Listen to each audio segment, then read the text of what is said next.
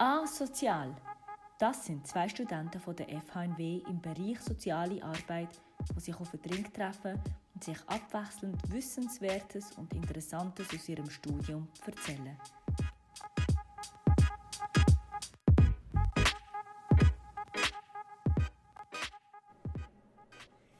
So, hallo Janine. Hallo Alejandra.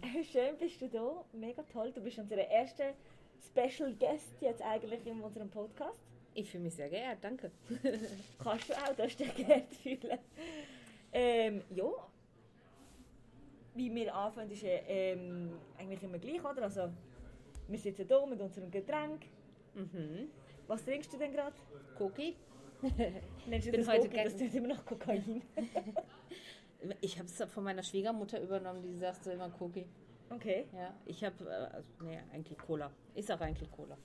Ja, ist eigentlich Cola, Ja. aber Cookie geht auch. Es klingt einfach so nach Droge irgendwie. Ja, ich habe mir das mit der Cola nur abgewöhnt, weil Cola ja auch das spanische Wort für Penis ist.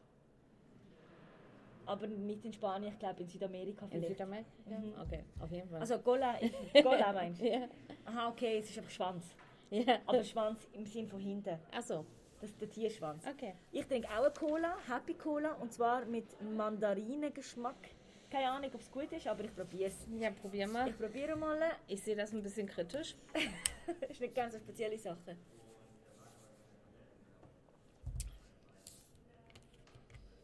Und? Und? Ist okay. Dein Gesicht okay. sagt aber nicht, dass es okay ist. Ah, ist okay, ist, es, ich kaufe es nicht mehr. Okay. Ist okay. So, erzähl mal, du, hast ja, ähm, du lesest ja gerne, oder? Oh ja. Und ich sehe immer wieder, dass du etwas erzählst und schreibst auf die Scheibe über ein Buch oder irgendwie ähm, eine Empfehlung abgibst und so. Darum wollte ich eben wissen, hey, was lesest du gerade so oder welches Buch würdest du dir gerne vorstellen? Was Also, lesest du gerade? ich habe mich im letzten halben Jahr sehr viel mit dem Thema Prostitution und Sexarbeit auseinandergesetzt und habe äh, verschiedene Bücher zu dem Thema gelesen. Und das letzte, das ich gelesen habe, heißt Piff Paff Puff. Piff, Puff. Das ist so ein schweizerischer Kinderreim, wenn ich das richtig verstanden habe. Genau. Ich kenne es nicht, aber es heißt auf jeden Fall Piff Paff Puff. Äh, Prostitution in der Schweiz und ist von der Journalistin Aline Wüst. Und äh, die hat sich gut zwei Jahre ins Rotlichtmilieu begeben, um zu recherchieren und hat äh, die Arbeitsbedingungen und die Lebenssituation äh, von ganz, ganz vielen verschiedenen äh, Seiten beleuchtet und es ist wirklich ein sehr facettenreich, facettenreiches Buch, um sich äh, mit dem Thema Sexarbeit in der Schweiz auseinanderzusetzen. Also was heißt begeben? In, äh, hat sie das geschafft oder hat sie, ist der ganze Tag da gewesen, oder? Also sie hat den ersten Kontakt, den sie wohl aufgenommen hat, war ähm, Anna. Das ist eine Wohnungsbordellinhaberin.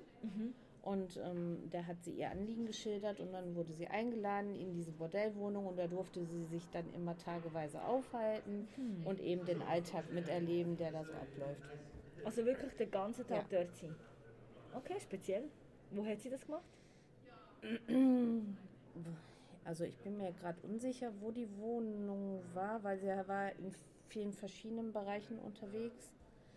Äh, auf jeden Fall in der Schweiz, aber ob jetzt in Zürich oder in Bern, ich bin mir jetzt unsicher. Ähm, genau, und sie hat sehr viele Interviews mit dieser Anna geführt, die früher selber Prostituierte war, bevor sie sich dazu entschieden hat, selber ein Bordell aufzumachen. Und ähm, dann ist eine der Hauptprotagonisten noch Sarah, das ist eine Sexarbeiterin, mit der sie ganz viele verschiedene Interviews geführt hat und mit der sie sich dann auch privat angefreundet hat und sie auch auf eine Reise in die Heimat begleitet hat, weil Sarah kommt ursprünglich aus Rumänien. Ähm, ja, und dann war sie noch im, im, am Straßenstrich in Olten unterwegs und hat da Interviews geführt und sie äh, hat Kontakt aufgenommen zu einer Sexarbeiterin, die ähm, in privaten Räumen ihre Dienste anbietet, die also über so Kontaktplattformen äh, äh, ihre Freier aufgreift. Und ähm, naja, sie war auch auf dem Straßenstrich in Olten und hat dort Freier-Interviews und auch in dem Bordell, in dem sie war, hat sie Freier äh, interviewt. Ja, und darüber hinaus hat sie dann eben noch ähm, Mhm. Ähm, Also das heißt, wenn ich noch fragen darf, ja. hat sie verschiedene hat sie versucht, so die verschiedenen Formen von Prostitution, also sagt, man ja nicht mehr Prostitution, also sagt man jetzt Sexarbeit, ist das offiziell? Ne, also man kann beides sagen. Okay. Ähm, also hat sie die verschiedenen Aspekte oder Formen in der Schweiz auch durchleuchtet oder aufgezeigt? Also am Ende ist es so, wenn du jetzt so den Unterschied zwischen Sexarbeit und Prostitution machen willst, weil weil Prostitution bezieht sich halt immer auf verkäuflichen Sex. Und Sexarbeit kann auch, ich sag mal, Dominadienste und andere sexuelle Dienste beinhalten und nicht, ist nicht auf den Sexverkauf bezogen. Mhm. Weil ich einmal, ähm, mir hat man das so gesagt in der Rechtsberatung Aliena, Rechtsberatung für Frauen im Sexgewerbe, sind sie sehr, sehr strikt und nutzen absolut nie, nie mehr das Wort Prostitution. Wir sagen, das ist durch ähm, Nutzung in der Gesellschaft negativ behaftet und abwertend. Und Sexarbeit beinhaltet das Wort Arbeit. Und damit wollen sie halt es so in die Richtung ein bisschen steuern, oder? dass man sieht, es ist eine Arbeit, wo man auch einen Vertrag haben wo man auch sollte, ähm, AHV, IV ähm, Einzahlungen machen für Pension auf Seite legen, also ganz normale Arbeit. Wo man, und alles andere wäre dann Menschenhandel zum Beispiel oder wäre dann erzwungene Prostitution. Ich schlage gerade eine Seite in dem Buch aus, in der auch äh, ich unterstrichen habe, den Satz Sexarbeit ist Arbeit, weil ähm, es gibt natürlich so Fachstellen und es gibt äh, Hilfsorganisationen und es gibt auch ähm, wie so Gewerkschaften für Sexarbeiterinnen, äh, die sich zusammenschließen, weil die einfach das Stigma von der Sexarbeit kriegen wollen. Genau. Die wollen einfach, dass das äh, gesellschaftlich anerkannter wird und respektabler behandelt wird in der Gesellschaft. Ja, also die Seite gibt es auch, aber in dem Buch wird immer wieder von Sexarbeiterinnen oder auch Prostituierten gesprochen.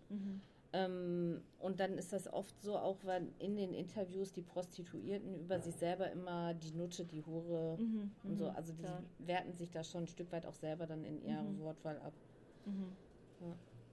Also es geht ein bisschen darum, ähm, ich sage mal, der Denkansatz von dem Buch ist, äh, ein Verständnis für, die, für die Arbeitswelt zu schaffen, aber eben auch alle Seiten zu beleuchten. Also sie hat sich nicht nur auf Erfahrungsberichte verlassen, sie hat nicht nur eine Seite interviewt, sondern sie hat alle vers- versucht, alle verschiedenen Seiten zu beleuchten. Und das ist ihr auch zum großen Teil gelungen, weil sie hat zum Beispiel unter anderem auch die psychischen Belastungen für äh, Sexarbeiterinnen rausgestellt. Sie hat auch ähm, Seiten drin, wo nur Fakten genannt werden. Also zum Beispiel, dass 95 Prozent der Sexarbeiterinnen Frauen sind, dass die meisten Freier Männer sind, also 99 Prozent, dass die meisten Sexarbeiterinnen aus dem osteuropäischen Raum kommen und davon der Haupt, die, das Hauptherkunftsland Rumänien ist.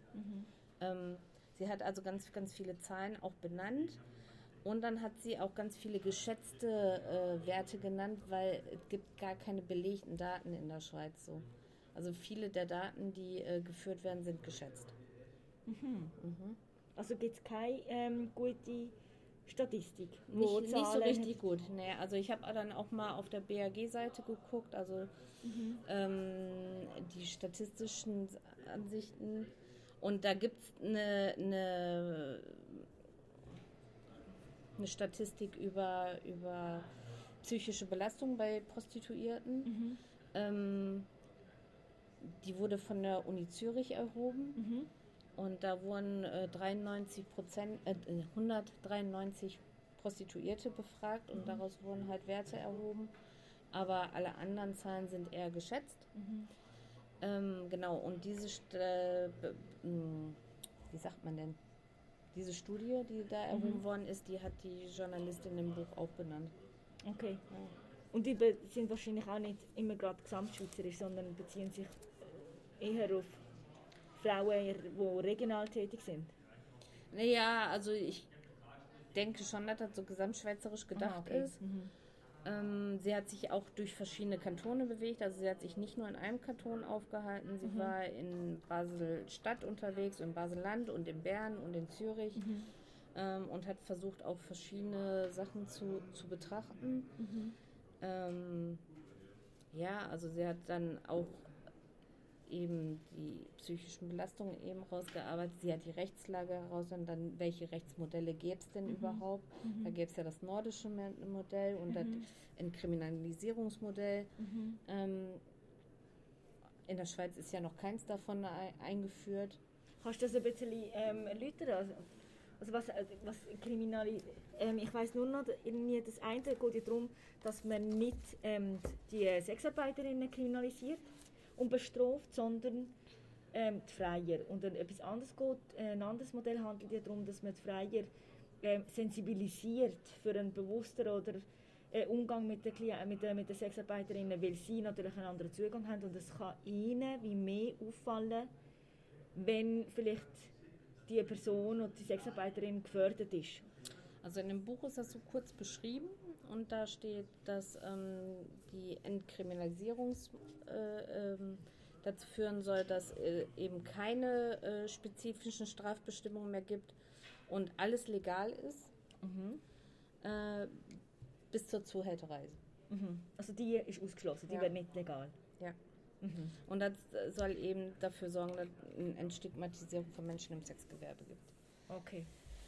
Und dann gibt es eben dieses freie Bestrafungsmodell und das wird oft das nordische Modell genannt, weil es mhm. zuerst in Schweden eingeführt worden ist. Mhm. Ähm, und da werden eben die Käufer des Sex äh, bestraft. Genau, und nicht die Sexarbeiterinnen. Genau. Und die, ähm, Weil man eben davon ausgeht, dass Menschen, die Sex verkaufen, sich in Notlagen befinden ja. oder in schlechten Lebenssituationen. Genau, also es ist nicht so eine freie Wahl zwischen dem und x anderen Jobs. Ja. Also,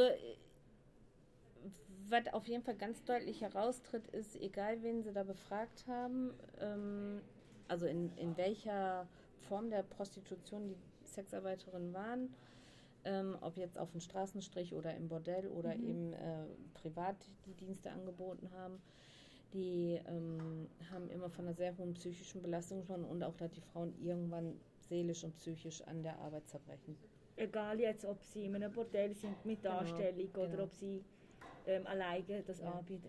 Was sind denn das für, wie heißt das, psychische Belastungen? Psychische Belastung, ja, also... Was sind denn das für, die gibt es zum Beispiel? Also man spricht so, so von, einem, von Traumata, die sie da mhm. erleben. Mhm. Ähm, eine Prostituierte sagt an, in so einer Diskussionsrunde, dass ähm, praktisch jede, jeder gekaufte Sex wie eine bezahlte Vergewaltigung sich anfühlt für die, für die Prostituierte. Mhm. Weil da ja unter Druck so ein bisschen passiert. Also da mhm. muss ja aus irgendeiner Situation heraus passieren, mhm. die einen dazu gebracht hat, sich anzubieten. Mhm. Ähm, natürlich sagen alle Frauen erstmal, dass sie der Tätigkeit freiwillig nachgehen, weil mhm. Zuhälterei ja verboten ist. Mhm. Mm, aber oft stehen da doch äh, andere Menschen im Hintergrund, die Druck ausüben, so dass Frauen sich dazu genötigt sehen mhm. oder das für den richtigen Weg halten, mhm. der Arbeit nachzugehen. Und das ist ja so eine, das ist ja das, wo ich das Gefühl habe, dass sich die ähm, Meinung dort von der Bevölkerung oder von der Gesellschaft spaltet. Also es gibt wie die eine Hälfte, die sagt, hey, nein, man muss, man muss es man muss es verbieten, es muss verboten sein, mhm. es darf nicht ähm, legal sein, Frauen auszubieten. Mhm. Oder, und weil die Frau wird immer in der Sexarbeit, also so, ist immer das Opfer und wird immer den Schaden davon tragen, wird immer verletzt rauskommen. Und das ist wie eine, eine legale Form von Verletzung oder von Misshandlung oder was auch immer. Und die anderen sagen, ähm, Prostitution geht so oder so. Mhm. Das Problem ist, wenn man es halt ähm, kriminalisiert, wenn man es verbietet und bestraft, dann äh, ist es, also gibt es für die Frauen keine Möglichkeit, ähm, dadurch äh, zum Beispiel Sicherheit bekommen. Also das Risiko, das Risiko von Menschenhandel steigt, das Risiko von der Ausbeutung steigt, weil sie keine Möglichkeit haben, um sich Hilfe holen oder zum für das Recht ähm, pochen und sagen, hey, ich, ich habe Recht und ich habe Pflichten laut dem Vertrag und das sind die Grenzen. Mhm. Oder Erholungszeiten, Schlafzeiten, ähm, eben AV, HHV, IV, Pensionskasse, Ferien, was auch immer auf das können sie dann nicht pochen oder auf die Rechte verlieren sie automatisch oder, und werden noch mehr zu Opfer. Und es ist ihr Recht, eine Sexarbeit als Wahl, als Arbeit auszuführen. Also wie die zwei Lager, oder? Mhm. Kommt das in dem Buch auch so ein bisschen vor? Also interview, interviewt wird da der Ich muss mal einmal nachgucken, wie der heißt. Ich habe es mir aufgeschrieben. Äh, ah, da. Alexander Otter ist Ah, der Chef. ich. Den kenne ich persönlich, bei dem habe ich Vorstellungsgespräch gehabt Ja? vor ein paar Wochen. der Einwohnerdienste Migration und der Fremdenpolizei der Stadt Bern. Und der sagt in dem Interview, also oft ist die erste, erste Position Armut, aber oft dahinter liegt noch, äh, ich sag mal, wie schon Missbrauchserfahrung oder so, dass ähm, Frauen sich selber so runterwerten, mit zu sagen, ja, ich kann das gut machen, ich kann das gut aushalten, ich habe schon Schlimmeres erlebt. So, ne? Dass die sich dann überhaupt darauf einlassen und dass die dann eben das Ausmaß für sich gar nicht so richtig einschätzen können. Ne? Ähm, viele gehen dann auch mit der Haltung daran, ähm, das ist schnell verdientes Geld und ich mache dabei was, was mir Spaß macht. Und ähm, sehen dann ja erstmal nicht, was für einen Durchlauf an, an Begegnungen sie da haben. Ähm, und dass sie vielleicht dann auch mal Sachen machen müssen, zu denen sie keine Lust haben und dass sie Aber das wäre ja eben bei einem Vertrag, in einem Bordell zum Beispiel, kann man das regeln und sagen, hey, ähm, meine Dienstleistungen umfassen das, das und das und das und das und das mache ich gar nicht. Und wenn ich krank bin, bin ich krank und wird trotzdem bezahlt. Wenn es nicht mit einem Vertrag, Arbeitsvertrag ist, dann äh, können sie fast nicht eben etwas ablehnen, weil sie dann nichts bekommen. Und ähm, wenn sie krank sind, müssen sie trotzdem arbeiten, trotzdem Sex haben, weil sie sonst nichts verdienen. ja, ja. Krank. Eben, eben. Oder auch, äh, wenn sie ihre Tage haben. Also viele, Ja, ja, alles. die arbeiten ja eigentlich ständig. Genau. Und ja wie ist das Pausen. bei der, wie heißt sie? Aline Wüst. Ja. Hat sie dann so, ähm, hat sie einfach das neutral dann beschrieben oder hat sie dann auch eine eigene Haltung? Nein, nein, sie hat eigentlich immer nur die Erfahrungsberichte der Interviewten dargestellt und hat ihre eigene Meinung da zurückgehalten. Ähm, ja, also sie hat sich da recht neutral in Okay. ihrer persönlichen Wertung gehalten. Sie hat da einfach nur versucht, eben nicht äh, nur eine Sicht reinzubringen, sondern eben das so facettenreich wie möglich zu gestalten. Und ich würde auch sagen, das ist ja ganz gut gelungen, ähm, weil man da eben also verschiedene Perspektiven gut nachvollziehen kann. Mm, Sie hat dann auch schon ein bisschen so fragwürdige Aussagen herausgestellt und die auch so ein bisschen als fragwürdig, fragwürdig deklariert. Weil zum Beispiel hat sie mm, zwei ältere Herren in, einem, in einer Kontaktbar interviewt und die dann gesagt haben, äh, ja, also sie finden käuflichen Sex überhaupt nicht schlimm und sie machen das auch schon ewig, dass sie sich dazwischendurch gönnen. Aber die eigenen Kinder dürften das auf gar keinen Fall machen. Die dürften nicht der Sex arbeiten. Das wäre ja total verwerflich. Und dann hat sie so auch nach der moralischen Grenze, also wo, wo ist denn da der Und Unterschied? wieso ist denn bei ihnen ja, das okay, aber bei meinen Kindern Ja. nicht okay? ja. Hat sie das so in Frage gestellt. Mm, genau, und einmal hat sie auch einen ganz jungen Freier äh, ähm, interviewt, der dann so gesagt hat, ja, also da, der Originalwortlaut ist, also für ein bisschen Fickerei kriegen die dann ihr gutes Geld. Die sollen sich nicht so anstellen, ne? Aber was da alles so hintersteckt und was das alles bedeutet für die Sexarbeiterin, ähm, das geht halt sehr unter in so einem Satz. Ne? Das ist sehr leichtfertig dahin gesagt. Und wie bist du eigentlich überhaupt dazu gekommen, das Buch zu lesen? Äh, über ein Bündnis, in dem ich bin, da setzen wir uns mit Tabuthemen auseinander und versuchen auch so ein bisschen äh, Sensibilisierung zu schaffen, dass Themen, die noch tabubehaftet sind, enttabuisiert werden sollten. Ähm, und das war eine Empfehlung von einer Mitstudierende. Und sie macht selber eine Buchbesprechung zu dem Buch. Und ich habe gedacht, also besser mitreden geht, wenn ich es selber gelesen habe. Und es passte halt zu der Thematik, mit der ich mich ja sowieso im letzten halben Jahr auseinandergesetzt habe. Ich habe jetzt zuvor andere Bücher zum Thema Prostitution gelesen. Und ähm, das hat aber den besseren Rundumblick gegeben jetzt, weil die anderen Bücher, das waren halt wie Autobiografien, äh, die dann eben nur eine Sichtweise gezeigt haben. Und das hat dann eben mehr verschiedene Seiten beleuchtet. Ja, ja. Und was hat dich am meisten ähm, überrascht oder mitgenommen oder hättest du nicht gedacht? Also was mich tatsächlich überrascht ist, dass ähm, hier herausgestellt wird, aber auch schon in einem Buch, das ich vorher gelesen habe, für Sexarbeiterinnen, die aus der Branche austreten wollen, ist es wahnsinnig schwer, aus der Branche wieder rauszukommen. Weil sie also ein Stück weit immer wieder den Mut verlieren, weil sie ein bisschen daran gewöhnt sind, dass das Geld schnell reinkommt, dass sie mal eben äh, schnell gutes Geld verdienen. Mhm. Ähm, und dann sich an so einen Monatslohn wieder zu gewöhnen, eine sehr große Umstellung ist. Und ähm, weil ja dann auch eigentlich der soziale Raum komplett wegfällt, weil Prostituierte arbeiten ja nicht nur, sondern die leben ja richtig in den Bereichen. Also Mhm. die sind ja in dem Milieu dann auch ganztägig unterwegs.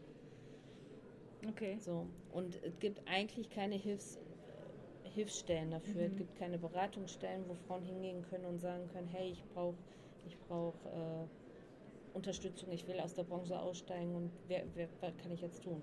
Gibt es so nicht ähm, das FATS zum Beispiel, oder wie heißt das? Ähm, es gibt doch.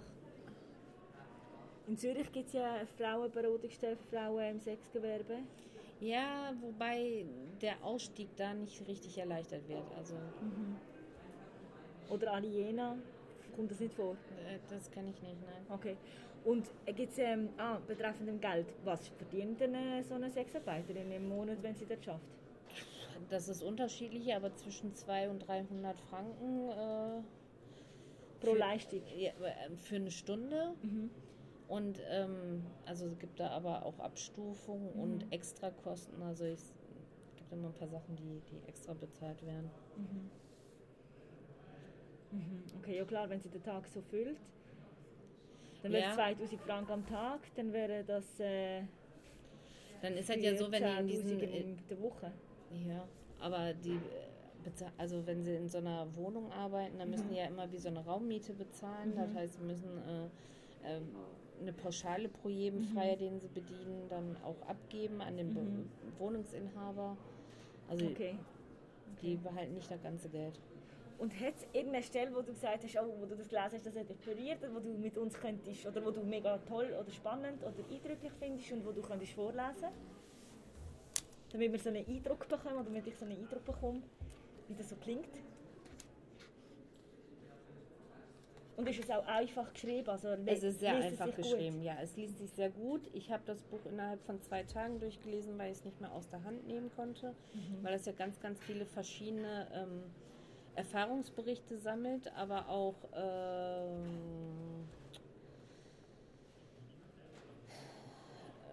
aber eben auch Zahlen und Fakten nennt. Und also es gibt zum Beispiel zwei Seiten, wo nur Todesfälle und Gewalttaten an Prostituierte benannt sind. Und ähm, das fand ich schon auch wirklich ähm, ja, also was heißt berührend? Eher so ja doch, das hat mich ergriffen. Also das ist ähm, so eine Aufstellung in dem Fall, also fast wie eine Auflistung Ja, von, von Mord und Angriff oder Verletzungen. genau. Lesen mal äh, etwas. Egliswil, August 2002. 31 Mal sticht der 38-Jährige mit dem Fleischermesser zu. Dann rammt er die verblutende Frau das Messer in den Schambereich und geht nach Hause, um zu schlafen. Wow. Zürich, Juni 2004. Eine 36-jährige Frau steigt beim Drogenstrich am Schilkai, Schilkai ins Auto eines Freiers. Seither ist sie verschwunden. Puh. Basel, Juli 2009. Im Zimmer einer Kontaktbar wird die Leiche einer 45-jährigen Bra- brasilianischen Frau gefunden. Sie wurde erschlagen. Genf, September 2019. Die Leiche einer Frau wird in einem Koffer aus der Schweiz nach Frankreich gebracht. Ein 19-jähriger und ein 39-jähriger Mann werden verhaftet. Prostituiertenmorde nennen die Medien diese Tötungsdelikte. Das Wort Bäckerinnenmord gibt es jedoch nicht. Was ist denn das? Bäckerinnenmord? Ja. Also bei, wenn Sexarbeiterinnen getötet Aha. werden, dann wird es Prostituiertenmord genannt. Ja, ja, ja, anstatt Mord an einer Frau. Ja. Wird dann ist es kein erwähnt. Tötungsdelikt als solches, dann wird es nicht als Tötungsdelikt Ja, ja, ja. bezeichnet. Bei jeder anderen Frau wird es als Tötungsdelikt Ja, ja, man bezeichnet. sagt ja nicht Ärztinnenmord. Lehrerinnenmord. Ja. Oder Aha. Bäckerinnenmord eben Und- in diesem mhm. Fall. Das ist halt einfach nur so als Vergleich. Ja, krass. Ja, wo kann man denn das, also wenn jetzt irgendjemand das Buch oder wenn ich jetzt das will lesen, wo kann ich das holen? Ich habe es im Orel Füßli bestellt, Mhm. ähm, aber man kann es auch auf Amazon bestellen. Okay, Ja. alles klar. Ja, also ich finde es mega spannend. Ist auch nicht sehr dick, gell? Also Nee. es geht zum Lesen, 150 Seiten ungefähr. Ja. Und man hat dann ein gutes Bild nachher über was Sexarbeit bedeutet eigentlich, was für Facetten es hat und Ja, auch ein paar eben verschiedene Lebensgeschichten dann auch. Oder, Da drin sind verschiedene Lebensgeschichten drin, genau. Da ist einmal, also zwei Geschichten sind besonders herausgestellt. Da ist einmal Anna, die Bordellinhaberin, und Sarah, die Mitarbeiterin in diesem Bordell. Und ähm, darüber hinaus werden aber andere Sexarbeiter sowohl in dieser Bordellwohnung äh, interviewt, aber eben auch in anderen Bereichen, äh, eben Straßenstrich und ähm, jemanden, der privat äh, aufbaut über so eine Kontaktplattform Mhm. und eben auch äh, von rechtlicher Seite Mhm. und verschiedene Freier-Interviews und eben auch der ähm, Professor, der die Studie an der Universität Zürich Mhm. durchgeführt hat. Ja, Okay. Ja, hey, merci vielmals. Ich habe das mega spannend gefunden und äh, super Tipp. Ähm, ich würde es sicher auch lesen. ich kann es nur empfehlen, ja. Ja, das. Merci. werde ich machen. Und ähm, ich hole es mir wahrscheinlich auch, ich werde es mir wahrscheinlich auch bestellen. Und wenn äh, irgendjemand von den Zuhörern auch ein tolles Buch hat, das er gelesen hat oder sie gelesen hat und gerne würde so vorstellen, einfach äh, mir, Alejandra Martinez, schreiben ähm, über Student ähm, und dann äh, können wir das abmachen. Und wenn ihr irgendeine Frage habt noch an Janine oder eine Frage äh, betreffend ein Buch oder eine Ergänzung oder auch gerne würdet eure Meinung zu dem abgeben, dann äh, sind ihr herzlich willkommen, ähm, mir auch zu schreiben. Wir werden dann das beantworten oder dann auch gerade ähm, vorlesen beim nächsten Podcast. Oder können Sie sich auch vielleicht ans Bündnis wenden oder Unbedingt, ja. Also das äh, Bündnis heißt Tabu und Enttabuisierung. Und ähm, da haben wir das Thema dann auch, also da haben mehrere Studierende das Buch gelesen, da haben wir mehrere Meinungen zu. Äh, da sind Rückmeldungen oder auch Anfragen immer willkommen. Und ich persönlich würde mich über eine Rückmeldung auch freuen. Ja, Super. Ja, in dem Fall merci vielmals und ich hoffe, du kommst wieder einmal mit einem Buch. gerne. Du viel Leserin, du Leserratze, du. Also bis nächstes Mal. Tschüss. Ciao.